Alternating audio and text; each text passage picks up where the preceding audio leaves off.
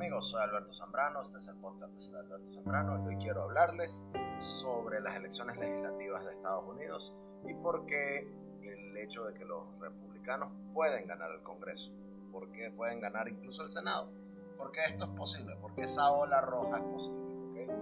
Luego de que hayan pasado meses, meses de que les está, si me conocen yo se los advertí, si están en mi Patreon, si están en mi, en mi Discord, si están en Telegram privado, sabe que ya tengo meses advirtiéndoles sobre cómo los republicanos tienen un problema de exceso de confianza. Pero ahora el que se siente en exceso de confiado soy yo. ¿Ok? ¿Y por qué? Porque voy a, explicarles por qué. Eh, hay una regla de hierro con respecto a las, las encuestas electorales en países donde las encuestas electorales realmente funcionan. ¿Ok? nunca, se, nunca se equivocan cuando hablan a favor de los republicanos.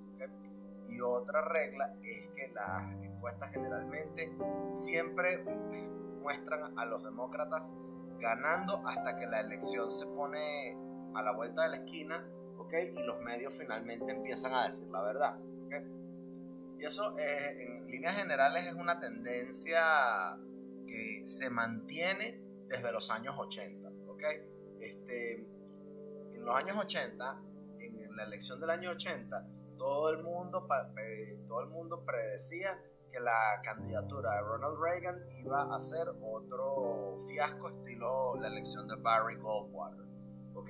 Que es una, el tipo de cosa que tú leerías si fueras un adolescente que solo tiene sus opiniones políticas, eh, de alguna manera si solo leyeras el New York Times, ¿ok? Pero después ¿Qué fue lo que pasó? Que de, alguna, de alguna manera este, Ronald Reagan ganó las elecciones avasallando a Jimmy Carter, agarrando 489 colegios electorales y Jimmy Carter solo ganó 49.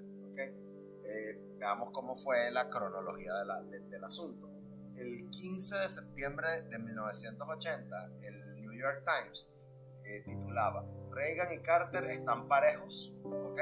Según, según en, encuesta del Washington Post. El 21 de septiembre del 80, ¿ok? Permitiendo cierto margen de error, las encuestas indican un eh, empate virtual entre el señor Reagan y el señor Carter el 23 de octubre del año 80, las encuestas muestran que el presidente Jimmy Carter eh, logró eh, igualar la posición con respecto a Reagan. A mitad de septiembre, okay, el periodista del New York Times, Anthony Lewis, pintó un retrato bastante vívido de cómo iba a ser la aniquilación electoral de Jimmy Carter a manos de Ronald Reagan citando las encuestas que se hacen a nivel estatal. Una encuesta reciente del New York Times registró para aquel entonces que los votantes en Nueva York mostraban a Carter eh, liderando Reagan 43 a 38 y el resultado fue Reagan 47, Carter 44. En el estado de Washington, una encuesta para la campaña de Carter puso al presidente tres puntos por delante de Reagan. El resultado fue Reagan 50, Carter 37. En Illinois, las encuestas internas ponían a Carter por adelante por 5 puntos. El resultado fue Reagan 50, Carter 48. En Connecticut, una encuesta de Hartford Courant mostraba a Reagan 36 y Carter 35. Lo que pasó fue que Reagan sacó 48 y Carter 39. Un mes después, el Times puso más, más encuestas así como para eh, asustar a la gente. El 9 de octubre, un titular del año 80 decía que Texas estaba asomándose muy de, muy de cerca en una batalla entre Carter y Reagan. ¿Qué pasó? Que Reagan sacó 55 y Carter 41. El 16 de octubre del año 80 el titular decía que la, carrera en Ohio un estado, eh, un estado clave, estaba, se esperaba que iba a ser clave entre, eh, los dos presidentes. ¿Y qué pasó? Que Reagan sacó 52 y Carter 49. 41. Y lo que ocurrió fue que Reagan sacó más, votos del colegio electoral que, que nadie antes de llegar a, la presidencia en la historia. Uno pensaría que las encuestas habrían, eh, que las, encuestas de los encuestadores, ¿okay? habrían tomado nota del hecho de que se iba a hacer historia, pero no. ¿Qué pasó a la postre? Que, bueno, que, no han aprendido de su error, ¿ok? Y eso no es simplemente eh, restregarles a ellos la historia y hacerlos pasear por lo, eh, por, lo que pasó, aunque en cierto modo este breve se trata de ello. Es para recordarle a la gente que va a votar y que habla español que aún en los, estados que son muy demócratas como New York, como Oregon y que Washington, que por favor salgan a votar porque se gane o se pierda. Una de las cosas que las encuestas nunca hacen es sobreestimar las posibilidades de que los republicanos realmente ganen.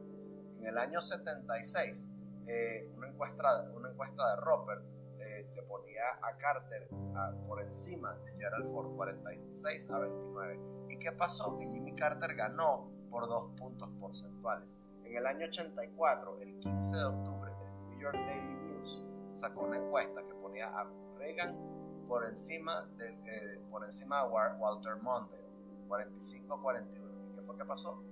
¿Qué fue lo que pasó? Que Reagan le ganó a Walter Mondale por 20 puntos, 58 a 40. En 1988, el 5 de octubre, el New York Times y CBS hicieron una encuesta conjunta a George Herbert Walker Bush, George Bush padre, eh, en relación a Michael Dukakis. George Bush sacó 45, Michael Dukakis 43. ¿Y qué fue lo que pasó? Que George Bush sacó 53% y Dukakis 45%.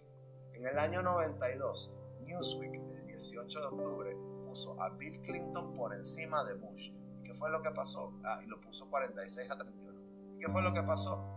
Clinton sacó 43 y Bush, 40, y Bush 37. En el año 96, el New York Times eh, y el CBS predecían que Clinton iba a sacar 55 y Bob Dole 33. ¿Y qué fue lo que pasó? Clinton sacó 49 y Dole 40. En el año 2000, el New York Times y CBS ponían a Al Gore con 45 y a George Bush con 39. ¿Y qué fue lo que pasó? George Bush sacó 47.9% al Gore sacó 48.4. De alguna manera misteriosa, las encuestas electorales en Estados Unidos son, fueron bastante acertadas en 2004, en 2008 y en 2012. Y quizás los encuestadores han mejorado en su, en su certeza. Quizás se dieron cuenta de que la gente mira a sus pronósticos. No podría ser que los republicanos estaban lanzando a unos perdedores de tal, de tal calibre que sería imposible para alguien que subestimara su desempeño. Pero carajo, puede ser que los encuestadores de alguna manera compensaron el hecho de, su falta de honestidad cuando Donald Trump se lanzó en 2016, porque el New York Times tenía a los mejores encuestadores en el negocio y unos, y unos modelos de, de encuestas por computadora bastante sofisticados. Y con base a ello, con base a toda esa, eh, a ese potencial, el 18 de octubre, ese periódico reportó que Hillary tenía 91% de posibilidades de ganar y el día de la elección los pronosticadores no estaban exuberantes, anunciando que Hillary apenas tenía 85. ¿Y qué fue lo que ocurrió? Que una victoria de Donald Trump, como el, como el New York Times lo había eh, descrito, era posible en eh, o sea, como, eh, o sea, comparándolo como un, gol de campo de la NFL. La, comparación es, traducir esa comparación es, difícil, pero sabemos cómo terminó eso, porque el día de la elección en 2020, lo que ocurrió es que los pronosticadores exultados que Joe Biden eh, estaba por encima puntos en todo el, en todo el país, tenía, eh, que esa era la, de alguna manera, la mayor de las ventajas que un candidato tenía en las encuestas finales desde que Bill Clinton estaba en 1996. Y lo que ocurrió fue que Joe Biden ganó solo por 4 puntos porcentuales. Quizás no es salvaje, quizás no es descabellado, pero las noticias estas semanas, si sigues las elecciones legislativas de Estados Unidos, nos sugieren que los medios poco a poco se están dando cuenta de la realidad. Y es que los republicanos podrían ganar muy bien el Congreso, podrían ganar muy bien el Senado y la Cámara y la Cámara de Representantes. Esto sería un buen año para ellos, porque el mapa del Senado combinado con cinco senadores republicanos retirándose hace, hace que el año 2022 sea un año difícil para los republicanos que están defendiendo sus escaños en Ohio, Pensilvania, en Wisconsin, Florida, Carolina del Norte y tratando de al menos quitarle a los demócratas un, estado en Nevada, en Arizona, en Georgia para apenas obtener la mayoría. Pero los republicanos, que, ganen ellos, que ganen los republicanos, requiere que los votantes no estén desincentivados por las encuestas y que voten, porque al menos cuando los medios te dicen que eso no tiene sentido, como en Nueva York, como en Arizona, en Pensilvania, donde los medios le dicen a los republicanos que votar no tiene sentido porque sencillamente los demócratas van a seguir importando inmigrantes para que voten, a lo mejor votar si lo tienen. Yo quisiera despertarme el día de la elección y darme cuenta de que gente como Mehmet Oz ganó en Pensilvania y que, y que derrotó a Michael, al, al, al, wannabe de Michael Moore, John Fetterman, ¿okay? Que es un tipo que no le gusta ni bañarse y soltar criminales a la calle, o que Lee Selden le ganó al loco de que quiere soltar a todos los criminales, ¿okay? o que la gobernadora de Nueva, de, la gobernadora de Nueva York, Kathy Hochul, eh, le ganó al, o sea, yo quiero que ganen los, los, republicanos, independientemente de que sean los republicanos los que están utilizando a los venezolanos como moneda para que de alguna manera el mundo político de los Estados Unidos tenga algo de sí. Soy Alberto Zambrano, estos son los breves, este es breve del 20 de octubre de 2022, patreon.com barra Alberto Zambrano, TikTok Alberto Zambrano síganme, suscríbanse y nos vemos en la próxima ocasión. Chao.